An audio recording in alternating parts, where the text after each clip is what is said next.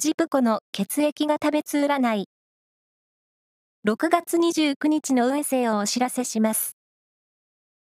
監修は、魔女のセラピー、アフロディーテの石田も M 先生です。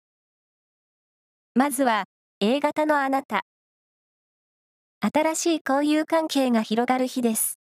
お礼の連絡は忘れずに。ラッキーキーワードは、ペットショップ、続いて B 型のあなた。集中力が高まっています。仕事や勉強は今日進めておきましょう。ラッキーキーワードは、ゆず茶。大型のあなた。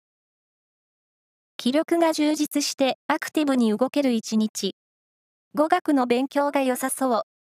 ラッキーキーワードは、そうめん。最後は AB 型のあなた。華やかな運気です。待ち望んでいた朗報や嬉しいニュースがありそう。ラッキーキーワードは、ステンレスタンブラー。以上です。